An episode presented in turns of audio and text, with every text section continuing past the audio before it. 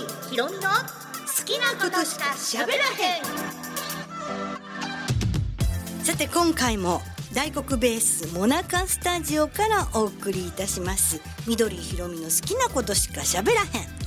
早速お便りご紹介いたしましょう、はい。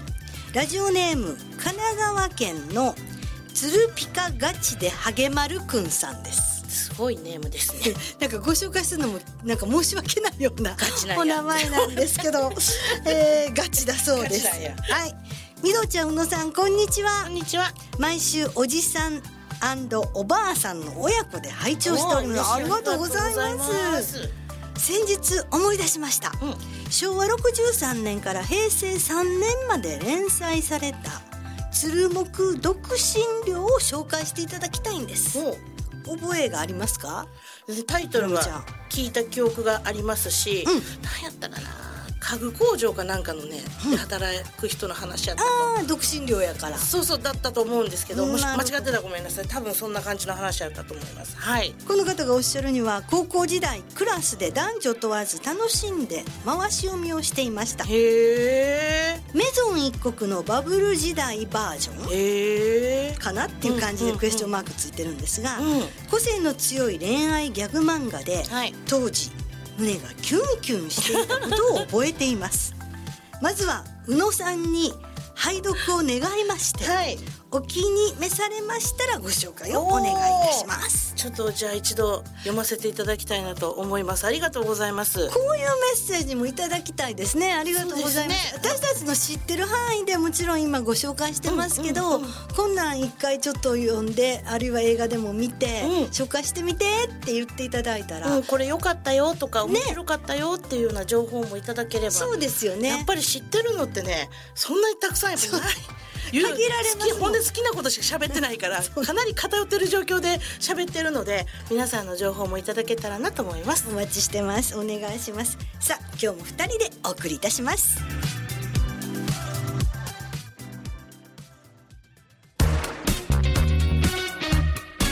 緑ひろみの好きなことしか喋らへん。今日お話ししますのは2019年の5月に公開されました、うん。空母いぶきという映画の舞台挨拶のお話なんですけれども、はい。この空母いぶきっていうのは川口海二さん原作のベストセラーコミックで、それを実写映画化されたんですね。うんうんうん。で、時代がちょうど近未来の日本で、はい。まあ、世界が再び空母の時代に突入した 2000XX 年なんですよ。うんうんうん。ある日、日本の最南端の沖に、国籍不明の軍事勢力が、まあ大体どの辺かわかると思うんですけども領土の一部を占拠して、はい。で、日本の海上保安庁の隊員を拘束するといううん。事件が発生するんですね。はい。で、この未曾有のこの緊張感に包まれる中で、政府は初の航空機搭載型の護衛艦、いわゆる空母ですね。伊吹を中心とした護衛軍団を結成して現場に派遣するんですけれども、さあそこでこの空母を使って戦うべきか、うん専守防衛かっていうことですよね。なるほど日本のあり方を問う結構社会派の映画なんですよ。うんで、この空母、息吹に乗っている艦長ですね。一番偉い人です。はいこれを西島秀俊さんが演じてはる。へでね、西島さんにとってはこういう役は非常に珍しいと思うんですけど、航空自衛隊のパイロットとしてすっごい実績のある人で、結構冷酷なんですよ。ドラスティックに物事を決める。はいだから今回の場合だと、こういう事件、こういう事態だったら、日本の平和を守るためには、武力行使も辞さないっていう考え方なんです。イケイケの人なんですねそうなんです。うんでもそれも、なんかすごい隊員たちにも非常に冷たく命令を下す。あロボットっぽいねなんかねそう。で、あんまりそこで感情を出さない上に、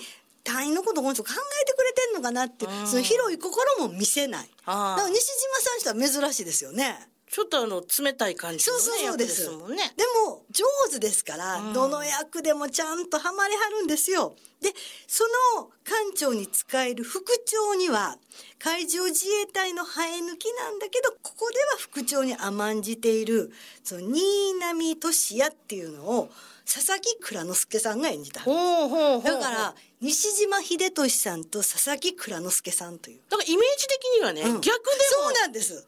ねそうなんです蔵之介さんがこう冷徹な感じでそうそうそう行くイメージがありますけど逆なんですね。逆なんです。私もね、映画を見てて、え、これキャスティング逆ちゃうの？いやいや今話聞いただけでも、うんえ蔵之介さんが上の方がとか思ってしまったんですけど。でも、新浪という副長の方は、あくまでも防衛に徹しようと。戦わないと。絶対自らの攻撃は封印しようという信念で、それしかも隊員たちに何かあってはいけない。絶対隊員の命も守る。うんそれによって、まあ、拘束されている海上自衛隊の人たちも助ける方法はないかって考えると、非常に心の温かい、うん懐の深い副長を佐々木蔵之介さんが演じた。はる対照的なわけですね。そうなんです。この二人が結構戦うんですけど、うん。これはもちろん空母息吹の中での戦いであるんですけど、それを外側から日本政府が見るとか、こう首相が佐藤浩一さんなんですけど、ほうほうほうほう。でこう佐藤浩一さん首相としてどうするか、外務省の大臣はどうするか、ごくごく一般の人たちが何を考えているか。えこう一般の人というのは、まあ、ちょっとしたコンビニエンスストアの店長が出てくるはんです、はいはい。これが中井貴一さんなんです。え、中井さんがそんなところに、そうそもう空母乗ってていいじゃんぐらいのタイプなんですけど。もうね、このね、コンビニエンスストアの店長さんが、もう全然世の中のこと分かってない人で、すっごい面白いんですよ。のんきな感じなんですね。そうなんです。またここもちょっと、まあ、これだけ緊迫した話でありながらも笑わせてくれる。で、ジャーナリストはそれをどう扱うかとかっていうのがいろいろとこう入り乱れていく群像劇ではあるんですが、はいまあでも中心になるのは西島秀俊さんと佐々木蔵之介さんなんですね。はいこの西島秀俊さんが、まあそれまでにもイベントとかいろいろ大阪であって、佐々木さんもいらっしゃったりしたんですけど、公開後の2日後かな、5月26日に2019年、まさか翌年にはこんなコロナになるとは思わないうん、非常に平和な時代の日本です。はい。その時に西島秀俊さんと監督の若松節郎監督深川舞ちゃん。がコンビニエンスストアの店員さんの役なんですけどこの3人が大阪に来はったんです、はい。で舞台挨拶をしました、まず最初は東宝シネマズ梅田でやりました。次は難波でやります。大体ね舞台挨拶って2回とかやる時って先にやる時はまあどっちかわからないですけど上映前とか、うんうんうん。上映後とか。で次の時はまた上映前とか上映後とかこうちょっと変えたりするわけなんです。はいはい。でないと同じ話ばっかり結局することになるんで、まあ、登壇される方も飽きはりますからこの時は確か難波の時に上映後やったんですよ。まあちょっと難波は違った感じにしましょうかっていうでその難波が一番最後やったのかな舞台挨拶そういうキャンペーンの。うんだからちょっと違った感じででご覧になったお客さんなのでお客さんからこう質問をいただこうかなるほど。上映後なんですね。後なんですねう。んナンバーはね。だから質問いただこうかっていうアイデアが出るんですけど、うんちょっと私そこでうんだまあ MC ですから、はい当てなきゃいけないです手上がったらね、はいはいはい。そしたらまあ扱ってるテーマがはい。結構デリケートだし、そうですね。うん。うんうん。でその時にその空母ありかなしかみたいな、うん。それについての話もちょっと新聞をにぎわしてた時代だったんで、うん。ちょっとこれなんかむっちゃそこで意見言われても困るしなるほどね。あんまり細かいことを西島さんに聞きはっても困るし、うん。でもプライベートのことはもう聞かないでくださいって先に言いますから映画に関することなのみご質問お願いしますって言いますから。難しいとこね。難しいとこなんですよ、うん。ちょっとドキドキですよねって言いながら。そしたらなんかプロデューサーの人とかみんながなるべくこう西島さんファンっぽい人を当ててくださいと。大体でもまあまあそうなんじゃないの？ででも結構映画が映画がこういう映画が好きで見に来てはるそうか。おじさんとかもいて社会派の人もいるわそうけねそうそうそうとりあえずおじさんはまあ当てないようにしようと。そうそう。そうなると。おじさんは外して でもあんまりキャピキャピーわけのわからんこと言われる子も困るし。やだ難しいそれ。なんか西島さんにこう役作りでああいう冷徹な役って珍しいですねみたいな。そういういい質問理想的なねそうそうそう。質問をね。はい。こっち側がしてほしい質問してそんなもんわかるかって私は思いながら。たくさんみんな座ってはる中でね。で大体客席暗いんですよ、うんうんうん。だからいちいち顔とかなかなかこう判別しにくい。ほんまや遠くの人まず当てられないよね。でも大体女の人男の人若いか年配かぐらいは分かりますけど、うんうん。でどうしようかなと。もうちょっとこれハードル高いなとかって陰で言いながら、うんうんまあでもちょっとそんないろんな意見があるのも面白いし、うん。でもし難しい話やったら監督に振りますわでも監督も別にそこでイデオロギーがあるわけでもないから、うんうんまあ、聞かれたら聞かれたら困るし、うんでどうしようって言っててででもまあそういうふうになったんです。皆さん今ご覧になったのでじゃあもしこれをぜひ聞きたいっていうのがありましたら挙手してください。ただしプライベートなお話はダメですよと、はいはい。映画「空母息吹」に関することのみお願いしますと。言いながら心の底で難しいこと聞かんといてよとかって思って、うんうん。そしたらまあ手がポツポツ上がったんですよ、はい。でも先に言われてたから、はい。女性で。ファンっぽい人ね。そうそう。ファンっぽい人でで 私は髪の毛の長い20代半ばぐらいかな、はい。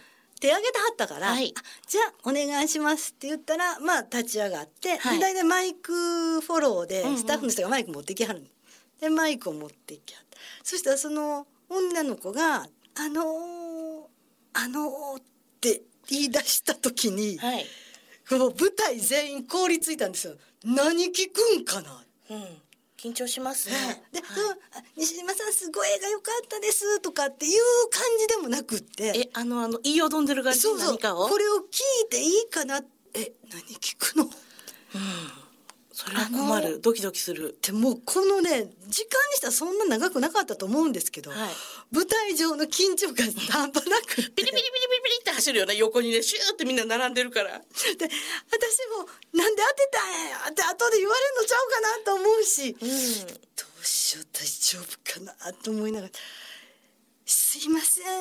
あの私私」って言って。もうだんだんみんなこんな前のめり。前のめりにな なかったらどうしよう。ドキドキする。あの私。私の名前いぶきって言うんです。みんな私そこでもう吉本新喜劇じゃなくてバーこけそうな何ほんまぐらいやな。そこでこけるべきやねミドちゃんが。そしたら、うん。西島秀俊さんってさ本当にまあまあもう本当にいい人なんですけど、うんむちゃくちゃいい方やなと思ったんが「えー!」って言って、うんリアクションすっごいしてくれはってうん「僕がそこへ行きます!」って客席までわざわざ？わざわざ。なんで行くのそこに？いぶきまで？いぶきまで？いぶきいぶだから私多分ねまあもちろん私の名前いぶきなんですっていうので手挙げてくれはったってことに対してはすごく嬉しいっていうのはみんな一緒やったんです、うんうんうん。それともそれまでの緊張感がすごかったから。これ以上もう何か言わないでくれ僕が行くよ君の元にみたいな。でさっと降りて？そう降りて、まあ、えーそんな高い舞台じゃなかったですけどブワーッと降りて走って、うん。でその女の子は「私のお母さんが私もそうですけど私のお母さんが西島さんのすごいファンなんです」とか横にお母さん来たはったんですよ。そりゃお母さんもびっくりよねドキドキよね。そう。来たで来たで西島さんがみたいな。でちょうど通路の横にお母さんでその横に娘さんいぶきちゃんやったから内側にねうん。うん。だからそこへ西島さん走っていきはって。ほう。でお母さんと握手して。えー、いいなでいやよく今日は来てくださいましたね。ってもう西島さんがもうお人柄がすごいわかることをお話しされてでなんか聞きたいことありましたか？って言って、まあ、そこはもう本当に難しいことじゃなくてこれ演じられるのにどういうふうな気持ちで演じられましたか？とか、大変でしたか？とかちゃんとすごいいいことを聞いてくれはったんです。うんうんでも終わった後、まあその後の質問もすごい良かったんですよ。割とこういろいろパネルを使った映像だったんで、うん。それってグリーンバックでやってて後で合成とかしてるんであれはそのグリーンバックの中で演じるのは大変でしたかとか、うん。なかなかちょっとマニアックな質問も出たりして、うん。すごい良かったんですよ。うんうん。でそのもう質問にして良かったね Q&A の演出はすごい良かったねって終わった後で、うんうん。もうみんなホッとしながら楽屋帰ってきてでもその映画のプロデューサーの人たちも「私終わってお疲れ様でした」って言うともう私を拍手で迎えてくれた、うんうん。なんて素晴らしい人を当ててくれたんだと。そそれ一人目が重要だもんねあれって。そうね一人目の質問でみんながこういう感じでいけばいいんだっていうそうにスイッチ入るからええ。一、人目がもうグダグダだと。二 人目からの立て直しができないって言いますもんね。あるんですよ。時々「しまった」っていう質問の時とか、ねえ。別にその人も何の責任もないんですけど。そう当たっちゃっただけなんだけどね。そうなんですよ、うんうんうん。でも私むっちゃ褒めてもらって。よかった。いやよくもうこれこれ以外の偶然は何もないし、いや舞台挨拶の神様が降りてくれましたね。素晴らしい。言いましたけどもう本当に西島秀俊さんがどんな素晴らしい人かっていうのがよく分かった舞台挨拶で、でも伊吹ちゃんにむっちゃ感謝です。いやいぶきちゃんねよういてくれたいぶきちゃんが ここにみたいな。もしこれ聞いてくださってたら、うん。よかったらメッセージください。私がいぶきですと名乗ってください。映画は本当面白いですから、はい。今あの配信でも見れますから、うんうん。空母いぶきご覧いただきたいと思います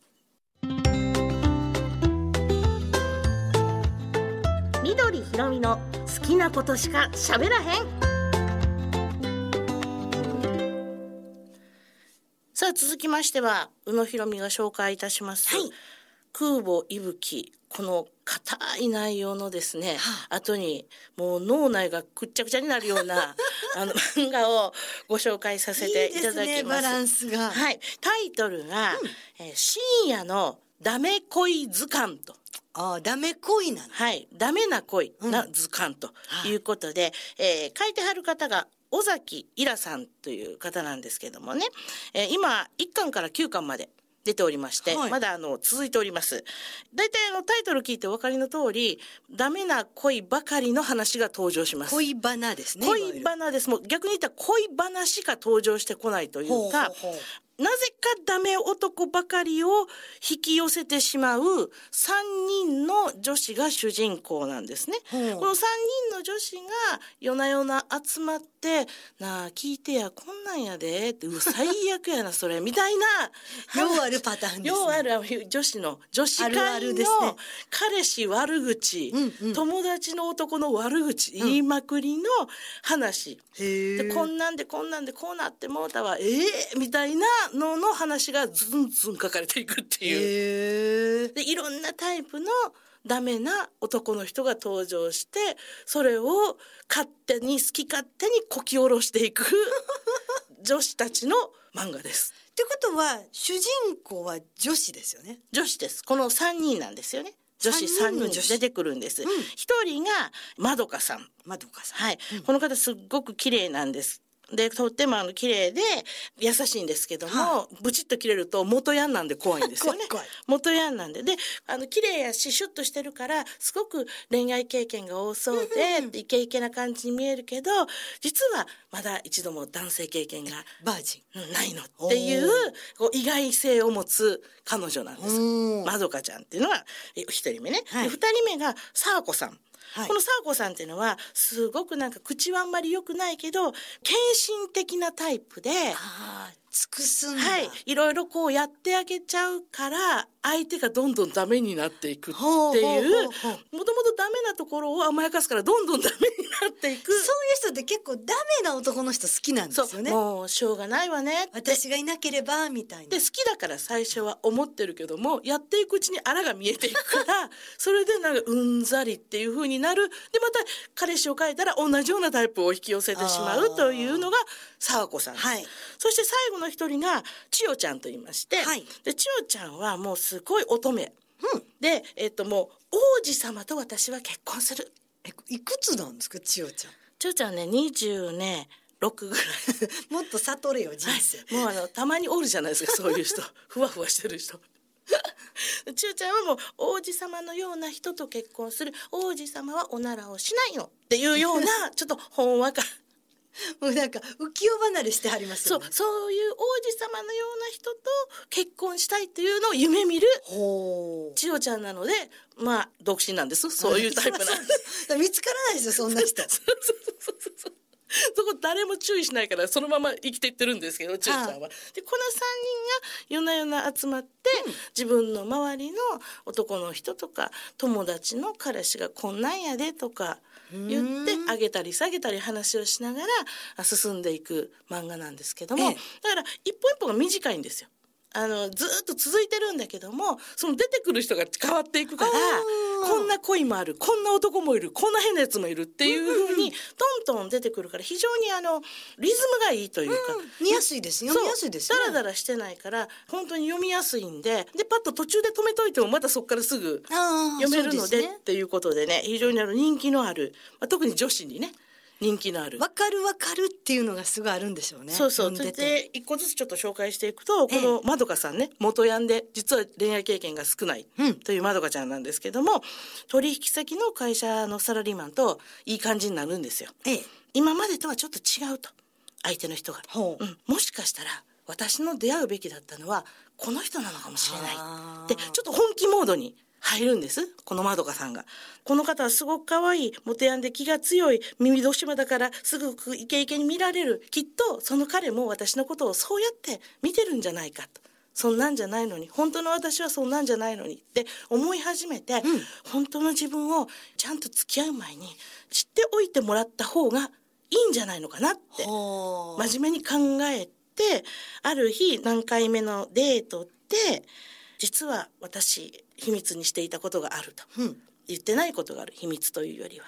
今まで一度もねこんな遊んでるように見えるけど私何にも本当は知らないって経験もないんですって言ったら、相手の男の人が「そうなんだ」って「そんなん誰にも言いたくないことはあるよ」そんなことは気にしなくていいよってすごくこう寛大に受け入れてくれてじゃあ僕も一つ君に言わなきゃいけないことがあるんだ。って言うから、あ向こうもちゃんと自分が秘密にしてたことを言ってくれるんだと思って私聞きますって言ったら既婚者なんだ。は ひどいやつ。あ？ってなっひてどい。実は結婚してるんだ。妻も子もいるんだ。って今と君の秘密と僕の秘密を打ち明け合ったねみたいなことを言うわけですよ。それちょっと違くない？ってまどかが思って「えー?」って「俺を好きなら不倫関係に甘んじろってこと?」ってうん。このまま行くとね、うんなるじゃないですか。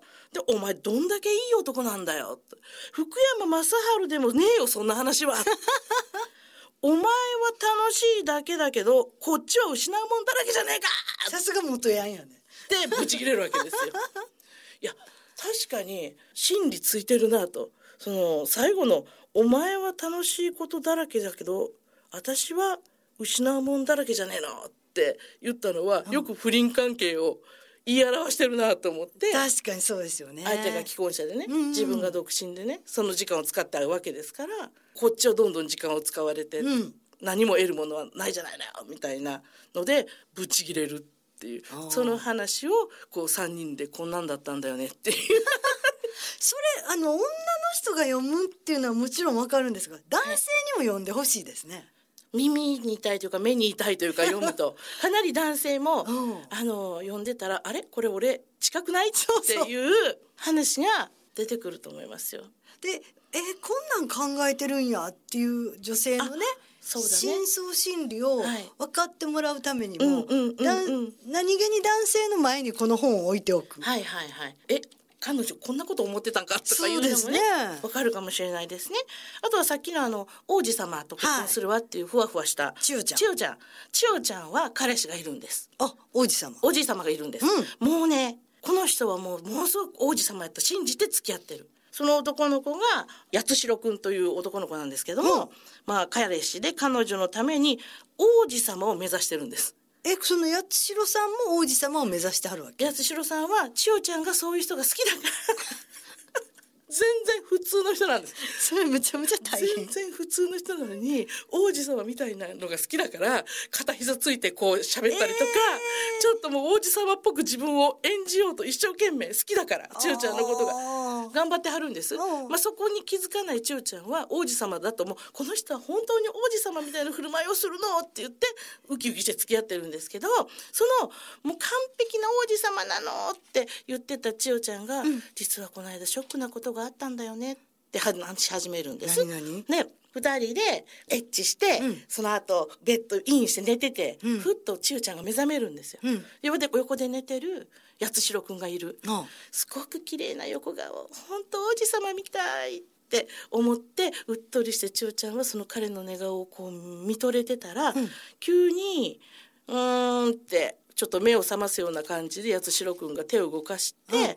その手を指をズボって鼻の穴の中に。え自分の、はい、自分の穴にズボって入れてほじほじってして鼻くそが取れるじゃないですか、うん。そしたらその鼻くそが「あれ？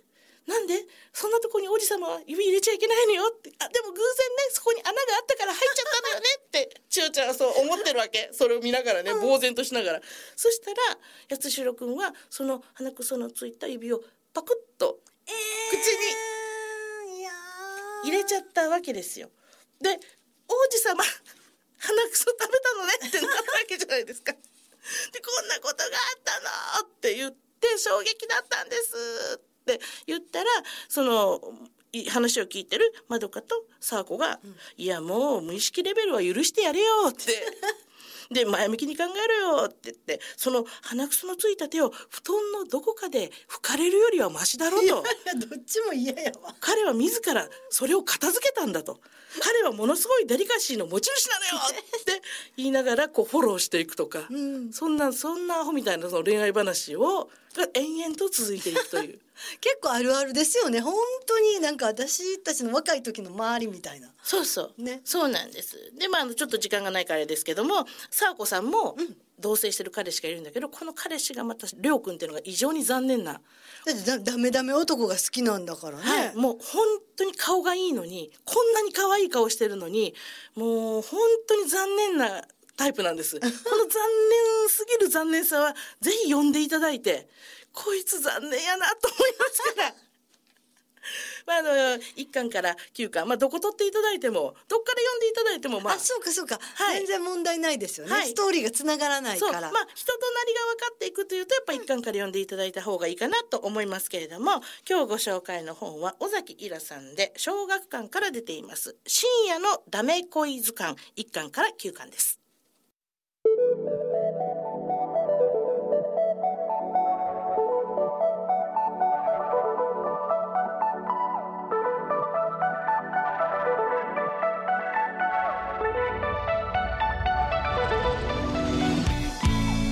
がでしたでしょうか？今日もあっという間にお別れのお時間となりました、はい、まああのいろいろとね、えー、みどちゃんと私で今日は何を紹介しようと言いながらあ決めてやってるんですけれども皆さんの意見もいただければ嬉しいです。またそれをね参考にさせていただいて、はい。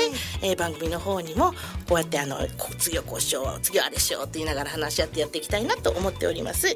アドレスです。好きアットマーク大国 B ドットコム。アルファベットの小文字で SUKI アットマーク DAIKOKUB ドットコム。こちらまでお送りください。お待ちしております。それでは今日はこの辺で失礼します。さようなら。